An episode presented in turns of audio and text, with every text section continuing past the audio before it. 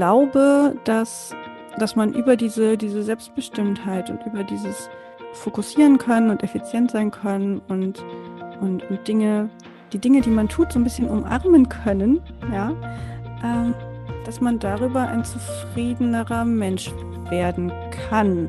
Und das wiederum hilft jedem Unternehmen. Yay-Momente mit, das ist der Podcast, bei dem du alles über das Geheimnis zum Glücklichsein erfährst. Ich spreche mit Menschen, die Leidenschaft für Veränderung mitbringen. Viele davon ziehen gleichzeitig Kinder und ein Startup groß. Wie finden sie dabei ihr Glück und was kannst du davon lernen? Hier geht es um Wendepunkte, Lebensträume und Inspirationen, die mehr Yay-Momente in dein Leben bringen. Ich bin Imme und ich freue mich, dass du zuhörst.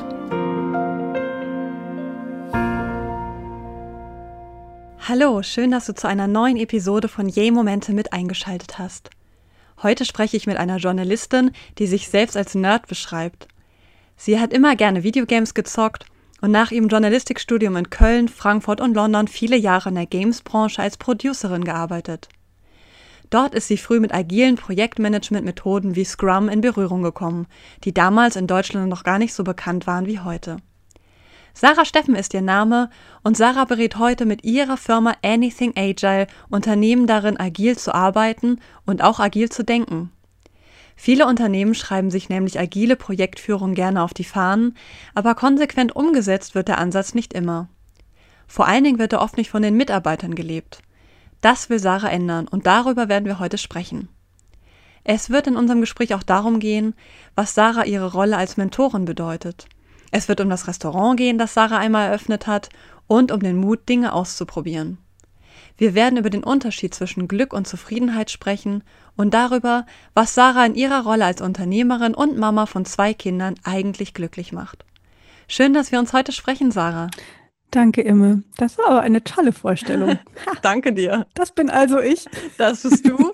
Und ich möchte gerne mal mit etwas ganz Aktuellem beginnen. Und zwar bist du ja bei den Global Awards 2020 von Woman Tech Network als Mentor of the Year nominiert. Was bietet das Netzwerk Frauen an und wie kam es eigentlich zu dieser tollen Nominierung? Das ist tatsächlich eine gute Frage. Ähm, und zwar war ich selbst absolut überrascht davon. Ich bin wohl, ähm, also ich kann, konnte dann meine eigene Nominierung einsehen und ich bin von einer Mentee, äh, einer, einer Frau, die ich schon über einige Jahre begleite, ähm, wohl nominiert worden. Toll. Und ganz ohne, dass ich das irgendwie, dass irgendjemand was gesagt hätte. Und ähm, ja, also es war eine Riesenüberraschung. Okay, so. schön. Und ich bin immer noch ganz, ich fühle mich immer noch ganz geehrt und äh, so halt überrascht und freue mich. Und ähm, tatsächlich hatte ich vorher von dem Netzwerk nur am, am Rande erfahren und mitbekommen. Ich weiß, dass es in, in Luxemburg, ähm, soweit ich weiß, von Anna Radulowski gegründet worden ist, auch schon vor einiger Zeit. Dort ist es auch mit dem Founder Institute in Luxemburg verknüpft oder ist auch teilweise aus deren Netzwerk mit entstanden. Ähm, Anna Radulowski war, glaube ich, auch oder ist vielleicht auch immer noch dort Direktorin des Founder Institute. Wir haben ja auch in Frankfurt ein, ein Chapter dieses ähm, ja, Instituts, das das Gründer und Gründerinnen unterstützt. Genau, wo du ja auch und, mitwirkst.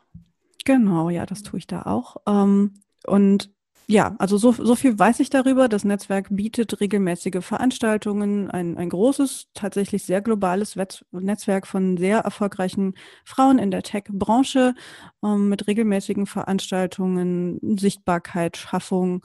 Ähm, es wird sich sehr viel darum bemüht, auch, auch öffentlich aufzutreten und zu sprechen als Vertreter des Netzwerks ähm, und Vertreterinnen des Netzwerks um einfach ja, Sichtbarkeit zu schaffen für Frauen in der Tech-Branche und für Frauen allgemein, die Erfolg haben und Vorbilder sein können. Und ähm, ja, das finde ich eine, das finde ich grundsätzlich eine sehr gute Sache. Ja. Ich finde auch, dass es eine ganz tolle Initiative ist und die Gründerin ähm, die dieses Netzwerk geschaffen hat, ist ja auch die Gründerin von Coding Girls, einer Richtig. Initiative, die schon Mädchen ans Programmieren heranführen will was ich ähm, in unserer Welt, die sich hoffentlich dann doch stärker digitalisieren wird in Deutschland, wirklich eine super Initiative finde. Also von dem her denke ich, ähm, ja, dass es dir wirklich eine tolle Sichtbarkeit bringen kann und äh, drücke dir auf jeden Fall die Daumen, toi, toi, toi, äh, dass du da vielleicht sogar gewinnst. Oh, danke. Ja, das wäre natürlich, äh, das wäre natürlich der absolute Wahnsinn, bin ich jetzt ganz ehrlich. Andererseits ist es auch so, ähm, es sind 100.000 Frauen in verschiedenen Kategorien nominiert und das sind alles unglaublich coole, interessante Frauen, die spannende Sachen machen und allein da jetzt dabei zu sein, ne, ist schon, ist schon der Hammer. Und, ähm, ja, auf jeden Fall. Also da sind viele dabei. Andererseits weiß ich jetzt speziell in der Kategorie Mentor gar nicht, wie viele Mentoren es tatsächlich gibt, die schon eine gewisse Sichtbarkeit haben, die man ja tatsächlich braucht, um auch nominiert zu werden. Und du bist ja auch ähm, Mentorin bei Mentor Lane. Das ist richtig, ähm, ja. Das heißt bei Mentor Lane und beim Founder Institut, ja? Genau. Und gleichzeitig lehrst du auch noch an der Game Academy. Und ich frage das, weil Lehren und Mentoring, das liegt ja gar nicht so weit voneinander entfernt. Hast du sowas denn schon immer gerne gemacht? Oder wie kam das und wie wächst man in so eine Mentorrolle überhaupt hinein? Ja, ich habe das schon immer gerne gemacht. Ähm, also was heißt schon immer? Ne? Ab, ab dem Moment, wo ich mich in der Lage fühlte, auch Wissen und Erfahrung weiterzugeben. Ich habe in, wie du ja schon gesagt hast, in der Einleitung in der Games-Branche gearbeitet und da das ein ähm, ja eine innovative Branche ist, die die schon vor damals, als der Begriff noch nicht so ein Household Name hier in Deutschland war, Startup-Charakter hatte, ähm, äh, konnte ich da auch sehr früh sehr viel Verantwortung übernehmen und habe dann auch sehr früh schon, also so mit Mitte, Ende 20 ähm, Menschen dort ausgebildet, also als Junior Producer, die mir in den Projekten zur Seite gestanden haben. Da, ja, da werde ich so 28 gewesen sein, als ich quasi den ersten, äh, in Anführungszeichen, Assistenten hatte. Ja. Ähm, und ja, das, das, ähm, und das hat mir damals also wir sind auch heute noch wirklich gut befreundet und ich kann mit Stolz sagen, dass er inzwischen Head of Studio eines deutschen sehr erfolgreichen, wenn auch sehr also kleinen und feinen Entwicklerstudios ist. Toll. und, und das hat mir damals so viel, also es hat mir einfach unglaublich viel Freude gemacht, diese Zusammenarbeit und zu sehen, ähm, dass ich wirklich was, was weitergeben kann, ja, Erfahrungen weitergeben kann und dass das jemand weiterbringt auf seinem persönlichen Lebensweg oder auf ihrem persönlichen Lebensweg. Und Mentoring geht ja dann auch oft über so ein rein berufliches hinaus. Ne? Oft, oft hilft man ja dann auch Menschen, die, sagen wir mal, vor einer beruflichen Entscheidung stehen und, und wird dann auch so mit ähm, Fragen konfrontiert, die so ein bisschen auch ins eigene Leben reingehen. Und jedes Mal, wenn man mit jemandem spricht darüber, was jetzt beruflich ansteht oder wie man vielleicht bestimmte Dinge angehen könnte, gerade mit Frauen, die in der Tech-Branche arbeiten, ist ja nicht so, nicht immer so ganz einfach. Ist halt immer noch ein männerdominiertes Business. Ähm, und also es reflektiert auch immer für einen selbst irgendwas. Ne? Also man lernt jedes ja. Mal auch etwas über sich selbst und, und wächst dann daran und ähm, lernt neue Dinge kennen, neue Sichtweisen kennen, ähm, guckt über den eigenen Tellerrand, sieht auch Probleme, die man vielleicht selbst nicht hatte, weil man ja auch, also ne, in gewisser Weise privilegiert aufgewachsen ist. Ähm, so und ja, und weil jeder auch so seinen eigenen Erfahrungshorizont hat. Ja, jede genau. andere Person bringt immer eine andere Erfahrung, ein anderes Umfeld mit, andere Gedanken ich denke auch, dass das immer ein gegenseitiges Geben und Nehmen ist. Richtig. Das ist wie ein bisschen mit Kindern. Also ich hatte vor einiger Zeit Christopher End, ähm, einen Psychologen, in meiner Podcast-Sendung und da ging es auch darum, dass wir auch als Eltern zum Beispiel nicht immer nur unseren Kindern was lehren, sondern dass es ein ständiger Austausch von Geben und Nehmen ist, dass wir von den Kindern lernen, im Moment zu sein, dass wir den Kindern aber natürlich andererseits wieder von unserer Erfahrung was weitergeben können und ja, ich glaube, so ist das in so einem Mentor-Mentee-Verhältnis auch, dass das immer was Gegenseitiges ist, ein gegenseitiges Lernen und das macht den Austausch ja auch so wertvoll.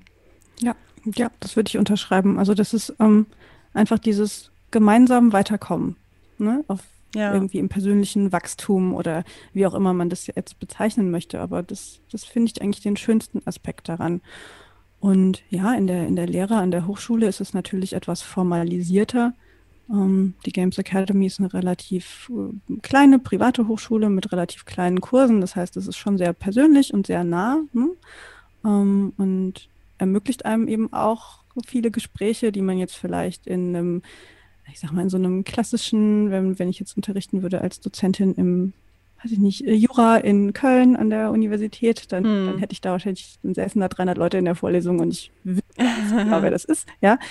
ähm, Aber dadurch, dass es eben eher kleinere Kurse und kleinere Universitäten sind, ist es ein sehr schöner persönlicher Kontakt auch zu den Studentinnen und Studenten und man kann ähm, ja auch da wieder ganz viel lernen. Ne? Allein schon von den. Ja, total schön. Ja, so. Man, man wird ja auch nicht jünger und verpasst dann vielleicht das ein oder andere Mal, was da draußen so passiert. Ja. Mhm. ja, voll schön. Aber das zeigt ja auch, wenn du mit 28 angefangen hast, dass du wirklich schon einige, einige Jahre Erfahrung hast. Und umso schöner, dass du da jetzt die Nominierung nach den Jahren Arbeit hast. Total schön. Ähm, wie ich eingangs gesagt hast, du hast ja Journalistik studiert und seit vielen Jahren ist agiles Projektmanagement dein Thema. Das heißt, du hast Expertise in gleich zwei Fachbereichen. Befruchten sich beide Gebiete gegenseitig und ja, welchen Mehrwert siehst du darin, dass du beides kannst? Tatsächlich habe ich ja Journalistik und Medienwissenschaft studiert, ähm, also gleich. Und das sind schon Dinge, die ähm, mit Technologie, zumindest damals, noch nicht so viel zu tun hatten. Ne? Also ich habe dann meine Abschlussarbeit geschrieben über Computerspiele und war eine der ersten Personen, die dazu in Deutschland irgendwie groß einen Abschluss geschrieben haben. Und habe damals auch für meinen Professor gearbeitet, der mich regelmäßig gebeten hat, doch bitte mal das aus dem Internet auszudrucken. Ähm, und dann druckt man da so Webseiten mit einzelnen Frames, die dann so einzelnen Fenstern aus. Es war sehr schön immer. Ähm, und er war eben auch schon älter. Ne? Trotzdem hat er mich dann über ein Thema, mit dem er selbst wenig Berührungspunkte hatte, schreiben lassen. Und das hat auch gut geklappt, weil es ein, ein sehr neugieriger Mensch dann doch auch war. Und hm, ähm, ja, doch, es es hat insofern was miteinander zu tun, als dass diese geisteswissenschaftliche oder schreibende Tätigkeit oder das, was ich gelernt habe, ähm, eine sehr große Neugier erfordert. Weil es ja, also einmal der Journalismus erfordert eine gewisse Neugier, ein gewisses Interesse am, am anderen, auch am Menschen. Es erfordert ein, ein Wissen wollen von Dingen unbedingt, ein Verstehen wollen und auch ein Zuhören können und müssen. Also wenn ich ja. als Journalistin arbeiten würde und eine gute Freundin von mir tut das jetzt seit vielen Jahren, die, die ist unglaublich gut im Zuhören. Und wenn ich nur halb so gut bin, dann habe ich was gelernt. Ja. ähm, und ja, also es ist so ein, und ich glaube, dieses Dingen auf den Grund gehen wollen und Dinge verstehen wollen und zuhören gelernt haben, äh, hilft mir auch in der Arbeit mit Unternehmen und ja. hat mir im Projekteleiten geholfen, weil wenn Entscheidungen getroffen werden müssen, dann muss man erstmal verstanden haben, worum es eigentlich geht. Ähm, und wenn man Mentorin sein möchte, dann möchte man in erster Linie mal zuhören. Ja, das ja. stimmt. Ich finde das so spannend, weil früher in der Schule ja immer gesagt wurde, man solle keine Löcher im Lebenslauf haben, was auch immer das bedeuten sollte. Man sollte einen möglichst geradlinigen Weg gehen, um Karriere machen zu können. Was denkst du über diese klassischen Karrierewege oder über dieses alte Konzept von Karriere, wie es uns damals in der Schule ja tatsächlich noch beigebracht wurde? Ich zitiere einfach Friedhof Bergmann. Macht das, was ihr wirklich, wirklich wollt. Und bis ihr wisst, was ihr wirklich, wirklich wollt, geht raus und lernt und probiert euch aus und findet neue Dinge. So, das möchte ich dazu ja, sagen. Denn ähm, ich habe nach der, nach der Videospielbranche ähm, war ich ganz kurz äh, in der IT-Branche. Das war auch ein, ein, eine freundliche, sehr schöne Erfahrung in einem, mit einem sehr netten Team und es war alles gut.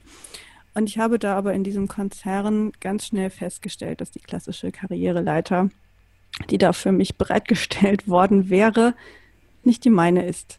Und dann habe ich der mhm. Leiter einen Schubs zur Seite gegeben und habe einen äh, großen Sprung gemacht 2014 und habe gemeinsam mit einer Freundin, die gelernte Köchin ist, ähm, ein Restaurant eröffnet in Frankfurt im, im Gallus, also Gentrifizierungsvorreiter par excellence. und ähm, gleichzeitig aber auch meine Beratung gegründet.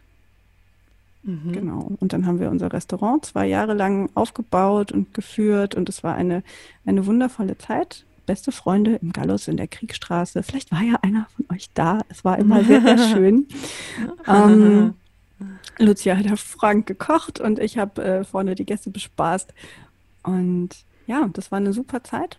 Und dann haben, ja, wir, haben wir beide Kinder bekommen und haben dann beschlossen, wenn auch schweren Herzens, dass wir das so, so ein kleines inhabergeführtes Restaurant nicht in dem Sinne selbst führen können mit den zwei Kleinen, wie wir es gerne zeitlich getan hätten. Ja. Dann haben wir lange überlegt, ob wir irgendwie, ne, man sagt so schön, pivoten, also nochmal das Konzept anpassen, so dass wir diese Kleinkindzeit irgendwie anders arbeiten. Ja. Und dann haben wir aber beschlossen, dass wir das so nicht möchten und ähm, haben es dann verkauft. Schweren Herzens, aber mhm. wenn man jetzt so, vielleicht war es dann jetzt auch ganz gut so.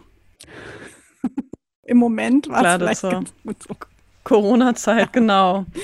Ähm, ist es natürlich keine einfache Situation in der Gastro, das stimmt. Trotzdem ist es toll, dass ihr dieses Herzensprojekt umgesetzt habt. Und würdest du sagen, dass es dann wirklich so eine Bauchentscheidung war, dass ihr das gegründet habt? Total. Ja. Wir wollten das einfach machen und ausprobieren. Und ja, voll schön. Ich würde jetzt auch gerne mit dir über das Thema Mut sprechen, weil ich finde, so ein Restaurant zu gründen, einfach weil man jetzt sagt, ich habe total Lust, das mal auszuprobieren, hat ja auch ganz viel mit Mut zu tun. Würdest du dich selber als mutig beschreiben?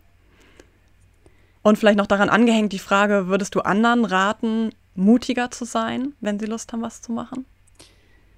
Für mich ist Mut konnotiert mit etwas tun, auch wenn man sich fürchtet. Ja, also mhm. in den dunklen Keller gehen, obwohl man ein bisschen sich gruselt, weil da vielleicht Gespenster sein können oder so. oder über einen Baumstamm balancieren, über einen Bach, obwohl man hm, so ein bisschen Angst davor mhm. hat und denkt, man fällt jetzt runter. Und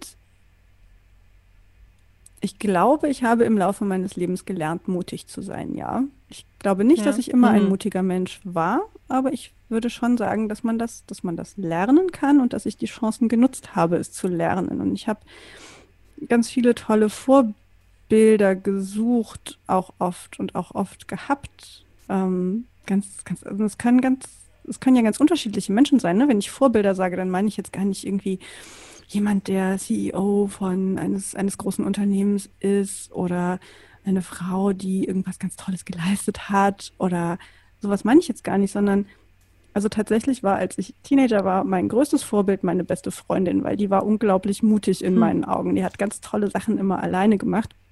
Gleichzeitig war sie auch ganz schön schusselig und dann habe ich immer hinterher ja. aufgeräumt. Also, Christina. Äh. ja, also es war wirklich, ähm, äh, das habe ich jetzt nicht in der Öffentlichkeit mhm. gesagt. ähm, aber also ich glaube, man, man findet immer Menschen auf, auf dem eigenen Weg, die einem was über Mut beibringen können. Natürlich auch über andere Sachen. Und ja, die ja, Chance sollte man ergreifen. Weil Mut einem im Leben neue Wege eröffnet neue Türen aufmacht, unbekannte Länder zeigt und ne, so. Ich, ich war nie so mutig wie mein kleiner Bruder, der einfach ein Jahr lang alleine auf Weltreise gegangen ist, obwohl ich mir das oft sehr gewünscht habe, mich das zu trauen. Ähm, ich habe es mich nicht getraut. Es gibt viele hm. Frauen, die sich das trauen. Das finde ich toll. Ich habe es tatsächlich so ein bisschen aus, hm, ich bin ein Mädchen und manchmal ist es doch auch dann gruselig, wenn man alleine reist. Ja? Hm. Ähm, aus diesem Grund tatsächlich nicht getan. Heute denke ich, ach Würdest du es heute tun? Ja, heute würde ich mich trauen. Ja, jetzt, jetzt fehlt nur noch die Zeit, das wieder zu genau, machen. Jetzt ja. fehlt die Zeit und auch irgendwie das Geld. ne? so, das ja. heißt ja dann doch ein Jahr irgendwie ähm, ne, so, so ein Gap Year zu nehmen. Und gerade jetzt mit den zwei Kleinen geht es schlecht. Für mich. Sag nochmal, wie alt deine beiden Kinder sind. sind. Zwei und vier. Und, also natürlich könnte ich sie einpacken und losreisen. Ja. Ja. Aber das erfordert dann schon eine ganz andere Kategorie von, von Planung und Organisation, als wenn man alleine den Rucksack nimmt und und losgeht. Ähm, Definitiv, das, man hat viel mehr Verantwortung genau. und man muss noch mutiger man sein in einer ganz anderen, anderen Art und Weise, ja. Richtig, und das, das kann ich gerade irgendwie nicht. Aber vielleicht machen wir es ja noch. Es ist nicht ausgeschlossen. Ja. Es ist nicht ausgeschlossen. Manche Träume. Würdest du denn sagen, dass du. Hm? Nee, sag du. Und manche Träume sind ja auch gut, wenn sie Träume sind. Dann hat man immer was, wovon man träumen kann. Das stimmt, dann hat man immer Sehnsuchtsorte, die immer in der Sehnsucht bleiben und hat immer das Fernweh. Ist das auch was Schönes, ja. Denkst du denn, dass du durch deine eigene Gründung mutiger geworden bist? Dadurch, dass du Anything Agile mit deiner Co-Gründerin aufgebaut hast? Oder konnte das entstehen, weil du schon mutig warst? Mm, Anything Agile habe ich ja tatsächlich alleine gegründet ähm, und das ist entstanden, weil ich schon ein bisschen mutig war. Ja, aber ihr seid ja zu zweit, oder? Nee, das, das mache ich alleine. Ich habe inzwischen tatsächlich ah, eine, eine äh, Angestellte seit ein paar Tagen. Wow. Ah. Wow. ähm, wow, wirklich, ja. wow, ähm, ein großer Schritt. Ähm, auch ein bisschen mutiger Schritt jetzt gerade in der Zeit, wie ich finde. Aber es muss einfach total. sein. Ähm, und ich, ich freue mich auch total darüber, dass ich jetzt Unterstützung habe und ähm, ja, was ich zusammen gegründet habe, ist äh, Freelancers and Friends, ein, ein Netzwerk für den Austausch von, von Freiberuflerinnen und Freiberuflern, das sich auch sehr viel mit dem Thema digitale Transformation beschäftigt. Wir haben das vor anderthalb Jahren gegründet, äh, Silvia Rack und ich, und ja, veranstalten regelmäßig jetzt im Moment digitale Netzwerktreffen, ähm, hatten auch Events mit interessanten Paneldiskussionen im letzten Jahr und ja, genau, erarbeiten da gerade neue Dinge, wie, wie trotz Corona-Einschränkungen da wieder mehr passieren kann und noch andere spannende Sachen gemacht werden können, um Freiberuflerinnen und Freiberufler zu unterstützen, die ja gerade aktuell nicht alle die einfachste Zeit haben. Das stimmt, ja. Ich habe gesehen, dass ihr auch mit Lunch Buddies kooperiert. Was macht ihr da genau? Ja, das ist jetzt auch eine ganz neue Entwicklung und wir freuen uns total, dass wir mit Lunch Buddies ähm, übereingekommen sind. Wir haben, also Lunch Buddies, für die, die es nicht kennen, ist ein Frankfurter Startup. Die haben eine App entwickelt, mit der man sich ganz ähm, ja, wie soll ich sagen, sehr spontan und auch sehr hm, teamübergreifend zum Mittagessen verabreden kann oder zum Kaffee. Denn in vielen Konzernen ähm, oder Unternehmen kommt ja oft dieses spontane Verabreden ein bisschen kurz oder es ist mit sehr viel ja, Organisatoren schon, oh, wo gehen wir denn heute hin und wer geht jetzt mit wem und tralala verknüpft. Und um das einfach zu vereinfachen, hat Lubu diese sehr gut funktionierende App entwickelt, auf der man dann einfach sagen kann, hey, ich gehe heute von dann bis dann Mittagessen oder habe dann Zeit für einen Kaffee. Wer kommt mit? Und dann wird man da gematcht mit Menschen oder kann selbst sich einen Match suchen mit jemandem, den man kennt. Und dann entweder analog oder digital essen gehen. Und jetzt gibt es. Das wäre jetzt meine nächste Frage gewesen, ob ihr jetzt Digital Coffee anbietet oder Digital Lunch oder und wenn ja, wie das aussehen kann. Genau, also im Moment ist es so, dass wir, also es gibt vorbereitet auch schon die analogen Treffpunkte in der App. Ähm, Im Moment ist der digitale Tisch freigeschaltet, an dem man sich dann zum, zum Mittagessen oder zum Kaffeetrinken verabreden kann. Mhm. Und ja, genau, das äh, funktioniert also tatsächlich hauptsächlich digital was, was ja auch Vorteile mit sich bringt. Also man kann aus dem Homeoffice sich jetzt auch mit jemandem verabreden. Ich lebe ja gerade in, in Offenbach am Main. Und wenn ich ganz mutig bin, dann kann ich mich auch mit Frankfurterinnen und Frankfurtern zum verabreden, über den Main hinweg, ohne meinen Schreibtisch verlassen zu müssen. Das ist auch ganz. Ja, das stimmt. Auch so. Und es ist natürlich auch sehr zeitsparend, muss man sagen. Ne? Ich finde gerade in so einem Leben auch mit kleinen Kindern, wo alles sehr durchgetaktet ist, was auch nicht nur Nachteile hat, finde ich, sondern man wird dann sehr effizient. Also ich habe eine sehr effiziente Tagesgestaltung. Ich weiß nicht, ob es dir auch so geht. Und dann ein digitales Mittagessen einzuschieben, finde ich tatsächlich eine sehr passende Möglichkeit, die sich gerade super in meinen Alltag integrieren lässt. Ja, das geht mir genauso.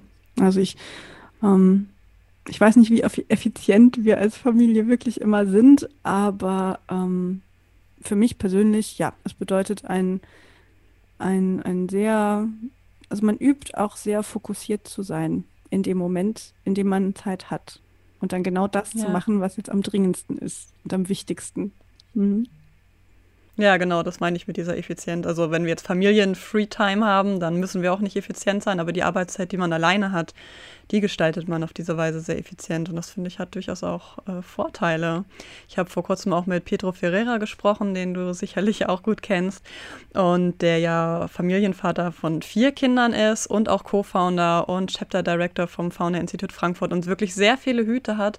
Und er hat auch gesagt, dass einer der großen Vorteile, die er im Leben mit Kindern sieht, wo man einerseits so viel weniger Zeit für sich selber hat, aber tatsächlich ist, dass man seine Zeit ganz anders managt und auf diese Weise eigentlich einen unheimlichen Output kreiert, den man vielleicht vorher so in der Masse nie kreiert hätte, wenn man einfach als einzelnes äh, Atom durchs Universum geflogen wäre.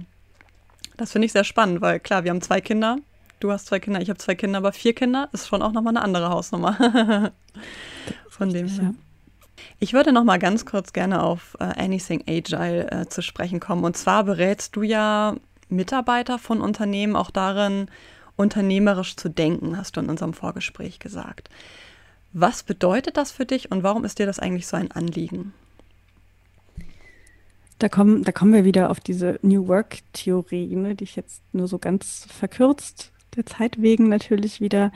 Ähm, ja, also dieses, dieses Tun, was man wirklich, wirklich will, bedeutet ja auch, wenn man angestellt in einem Unternehmen arbeitet, dass man äh, die Aufgaben, die man dort hat und übernehmen kann, selbstbestimmt und zur eigenen Zufriedenheit erledigen kann.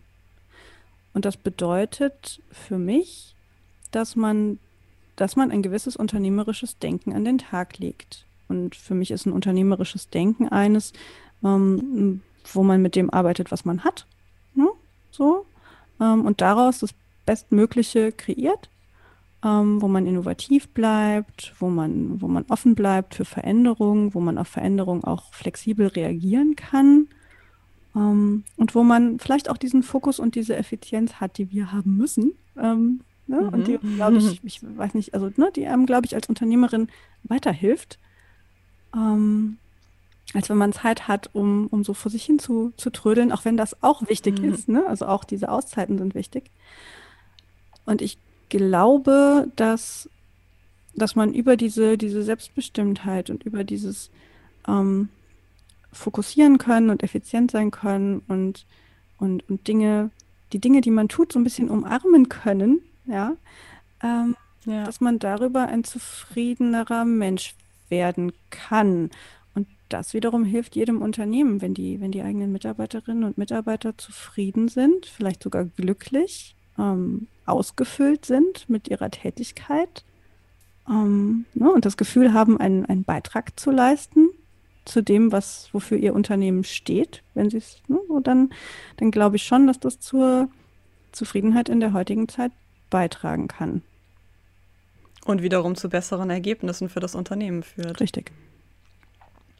Denn ich denke, es geht ja wirklich nicht nur um Zeitmanagement. Also Zeitmanagement ist sowohl als Unternehmer, als Unternehmerin, aber auch für alle Angestellten ein ganz großes Thema. Aber ähm, ich finde, anders als wenn man alleine arbeitet, ist äh, bedeutet es in einem Unternehmen noch was ganz anderes, Mitarbeiter mitreißen zu müssen, sie zu begeistern. Das ist, finde ich, eine der wichtigsten Aufgaben von Unternehmen und gleichzeitig vielleicht sogar auch die schwerste. Denn ja, wie du sagst, viele möchten heutzutage erfüllter arbeiten, aber wenn man was eigenes aufbaut, ist es vielleicht sogar ein bisschen einfacher, als wenn man in einem großen Konzern arbeitet. Ähm, einer von vielen ist und trotzdem diese Erfüllung sucht. Was denkst du denn, was Unternehmen da noch besser machen könnten, um ihre Mitarbeiter wirklich für die Sache zu begeistern? Also was ich, was ich oft versuche zu vermitteln, ähm, ist, dass zum einen, dass es tatsächlich eine, eine, sagen wir mal jetzt im, ne, in dem Produkt, was entwickelt wird oder auch im Unternehmen, ähm, eine, eine Vision geben muss. Ich, scheue immer so ein bisschen vor diesem Wort Vision zurück, aber es muss ein, ein gemeinsames ähm, ne, ein gemeinsames Dahin wollen wir muss entwickelt werden. Und es kann nicht nur so funktionieren, dass eine Unternehmensleitung sagt, wir sind das und wir wollen dahin, sondern in einem, in einem wirklich innovativ arbeitenden und denkenden Unternehmen ist das ein gemeinsames Entstehen. Ne? Auch mit, mit den Mitarbeitern von beiden Seiten, wo man sich dann an einem bestimmten Punkt trifft und sich entwickelt, das ist die Vision des Unternehmens. Dahin wollen wir, dahin wollen wir kommen. Zum einen in unseren internen Strukturen und die müssen dafür, das ist was, was ich sehr stark verbessern kann, die müssen dafür offen sein. Natürlich will man einen klaren Rahmen. Du willst klare Arbeitsbedingungen. Du willst natürlich auch, dass rechtliche Dinge berücksichtigt sind. Ne? Arbeitnehmer, Arbeitgebergesetze, das, das sind alles Selbstverständlichkeiten, die einfach da sein sollten große Unternehmen sollen und dürfen einen Betriebsrat haben. Ne? Das, das äh, schränkt es nicht ein, dass man unternehmerisch denkt. Das schränkt es auch nicht ein, dass man agil und flexibel bleibt. Sondern es geht, es geht um eine innere Haltung, klare Strukturen zu haben, innerhalb derer aber der, der Freiraum gegeben wird und der auch bewusst gegeben wird. Und ich habe mich da gestern erst mit jemand unterhalten. Das heißt letzten Endes aber auch, dass die klassische Karriereleiter abgeschafft wird. Weil es ist ja, womit wir wieder beim alten genau. Konzept von Karriere genau. sind, dass es so einfach gar nicht Richtig. mehr gibt, weil die, weil viele Menschen das einfach nicht mehr als erfüllend betrachten. Genau. Nicht immer den wirklichen Fähigkeiten der Menschen entspricht. Du wirst auf eine Managementposition befördert, weil das einfach der logische nächste Schritt ist. Aber eigentlich wärst du vielleicht als jemand, der hands-on Entwicklungsleiter ist, also jemand, der wirklich noch ne, die Hände im Code hat, zum Beispiel jetzt in meiner Branche, ja. ähm, viel glücklicher wärst. Stattdessen musst du dich plötzlich mit Politik und Verwaltung beschäftigen. Zwar mehr Geld, hast aber den Job, den du nicht ne, haben magst, aber einfach der, ja. der, hängt halt jetzt an deiner Rolle. Und wenn, ja, genau. wenn man genau. diese klassische Struktur abschaffen kann und, und andere Formen von Zusammenarbeit findet, in denen ein Unternehmen trotzdem entscheidungsfähig bleibt oder vielleicht sogar entscheidungsfähiger wird, möglicherweise hilft das ja auch dabei, dann, dann kann Arbeit insgesamt besser gelingen, sich besser anfühlen, effektiver werden, schöner sein und das Unternehmen im Ganzen weiterbringen. Ja, also es sind immer diese zwei Dinge. Einmal irgendwie ein klares Ziel vor Augen haben, als Vision oder wie auch immer, und eine Kultur haben, die von Freiheit geprägt ist und von Verantwortung, von Eigenverantwortung. Absolut, ja. Ich finde das Stichwort innere Haltung sehr schön. Ich finde, das beschreibt sehr schön, was du mit deiner Arbeit voranbringen willst, die innere Haltung zu verbessern oder auch entfalten zu können, ja, um wirklich eine glücklichere Position im Unternehmen einnehmen zu können. Und da du auch das Thema Glücklichsein so direkt angesprochen hast, was ist denn für dich der Unterschied zwischen Glück und Zufriedenheit? Der Unterschied ist, dass Zufriedenheit ein Gefühl sein kann, das im Alltag vorherrscht. Und Glück sind die ganz besonderen Momente. Glück ist der Moment, in dem dir so das Herz aufgeht ne? und sich alles ganz mhm. leicht anfühlt und du lächeln musst und strahlen musst, obwohl es eigentlich kein, vielleicht, vielleicht gibt es gar keinen konkreten Ansatz. Ne? Also so, ja, genau, das ist Glück. Glück sind schon besondere Momente. Das heißt eher so ein gesamtumfassendes äh, Gefühl. Genau, ein Gefühl ja, von, von Contentness, von Wholeness, von, ich weiß gar nicht, ne, so man, man ist ganzheitlich irgendwie da und alles ist okay. Das mhm. ist Zufriedenheit. Und ne, auch wenn dann vielleicht so einzelne Dinge nicht gut sind, wir haben eine kleine Pandemie, hm, man kann trotzdem zufrieden sein. Ne? So mit mhm. sich, seinem Leben, mit Dingen. Ja. Ja, man muss sein Glück zu schätzen wissen, um zufrieden zu sein, denke ich. Ja, das sind doch sehr schöne Abschlussworte für unser Podcast-Gespräch. Ich möchte dir jetzt noch zum Abschluss drei Fragen stellen, die ich all meinen Interviewpartnern stelle. Ähm, auf die Glücksmomente und die Yay-Momente, die du gerade angesprochen hast, komme ich gleich noch zu sprechen. Meine erste Frage für dich ist, wo möchtest du lieber leben? Auf einer von Google regierten Insel oder in Deutschland 2020, so wie es heute ist? um ich möchte gerne die Pläne von Google für die äh, Gewaltenteilung auf der Insel kennen. Und dann muss ich ehrlich sagen, ähm, könnte ich mir das durchaus vorstellen. Also natürlich, ne, Alphabet ist ein großer Konzern. Alle sagen immer, oh Gott, die Konzerne und der Kapitalismus. Und ich, ich würde mich da auch zum, zum gewissen Teil anschließen. Ähm, nur sehe ich, wenn, also würde ein Konzern einen Staat errichten und würde es da eine funktionierende Gewaltenteilung geben, dann sehe ich da durchaus die Option, je nachdem welcher Konzern das ist, dass das auch ein interessantes Leben dort sein könnte und auch ein freiheitliches Leben sein könnte. Und sicher freiheitlicher als, ne, also für den einen den einen Konzern freiheitlicher als für den anderen möglicherweise, so wie es ja jetzt auch mit den Ländern der Fall ist. Ne? Es gibt Länder, da kann man freiheitlich Klar. leben und denken und sagen, was man will, ähm, so wie hier. Und deswegen bin ich auch sehr froh, dass ich in einem demokratischen Land lebe mit doch zum Großteil mhm. vernünftigen Menschen in der Regierung. Ja, sicher nicht jeder Einzelne und es gibt einige, die ich nicht wählen würde. Ähm, fängt zum Beispiel mit A an und hört mit FD auf. Aber ähm, so, so grundsätzlich äh, ja, ähm, glaube ich, leben wir in einem Land, wo man Mensch sein kann und auch Chancen bekommt und in Sicherheit ist ja. und frei sein darf. Und es gibt Länder, da ist das nicht so. Und Absolut, ja, je nachdem, welcher Konzern, also je nachdem, wie dieser Konzern jetzt diese Insel gestaltet, kann das ja auch gut sein. Also so ganz ausschließen würde ich es jetzt nicht. Meine zweite Frage für dich ist, ähm, alles im Leben wird ein bisschen besser mit? Schokoladeneis. Sehr schön. Und dein letzter Yay-Moment? Als gestern ähm, meine Tochter gesagt hat, als ich versucht habe, ihr zu erklären, warum die Erwachsenen am Tisch sich alle so über die Wahlen, also was die Wahlen in den USA sind und, und was, da hat sie gesagt, oh, dann bin ich dafür, dass Jane, ihre ehemalige Babysitterin, ähm, Präsidentin wird, denn Jane ist ein guter Mensch. Oh, das, das ist aber eine schöne Antwort. Das müsst ihr unbedingt erzählen. Das ist ja total toll. Schon gemacht. Sie hat sich sehr gefreut. Und das war, das ah, war ja. dann noch ein kleiner Yay-Moment, weil sich dann noch jemand gefreut hat. Und das toll. Ja, voll schön. das ist wirklich schön, ja. Oh Mann, toi toi toi für diese Wahlen. Noch ist das Ergebnis ja nicht ganz da. Man hat jetzt wirklich eine Ahnung, in welche Richtung das geht. Drücken wir mal die Daumen, dass es so bleibt. Wir werden sehen. Liebe Sarah, vielen Dank fürs Mitmachen. Das war ein ganz tolles Gespräch. Ich freue mich, dass wir das aufzeichnen konnten. Ähm, ja, und wo findet man dich? Was würdest du sagen? Was ist dein Hauptkommunikationskanal? LinkedIn? Erstmal, erstmal vielen, vielen Dank, dass, dass wir uns unterhalten haben. Ich fand es auch sehr schön. Danke für die klugen Fragen. Ähm, und ja, ich denke, auf LinkedIn findet man mich am besten, am schnellsten und am einfachsten. Ja.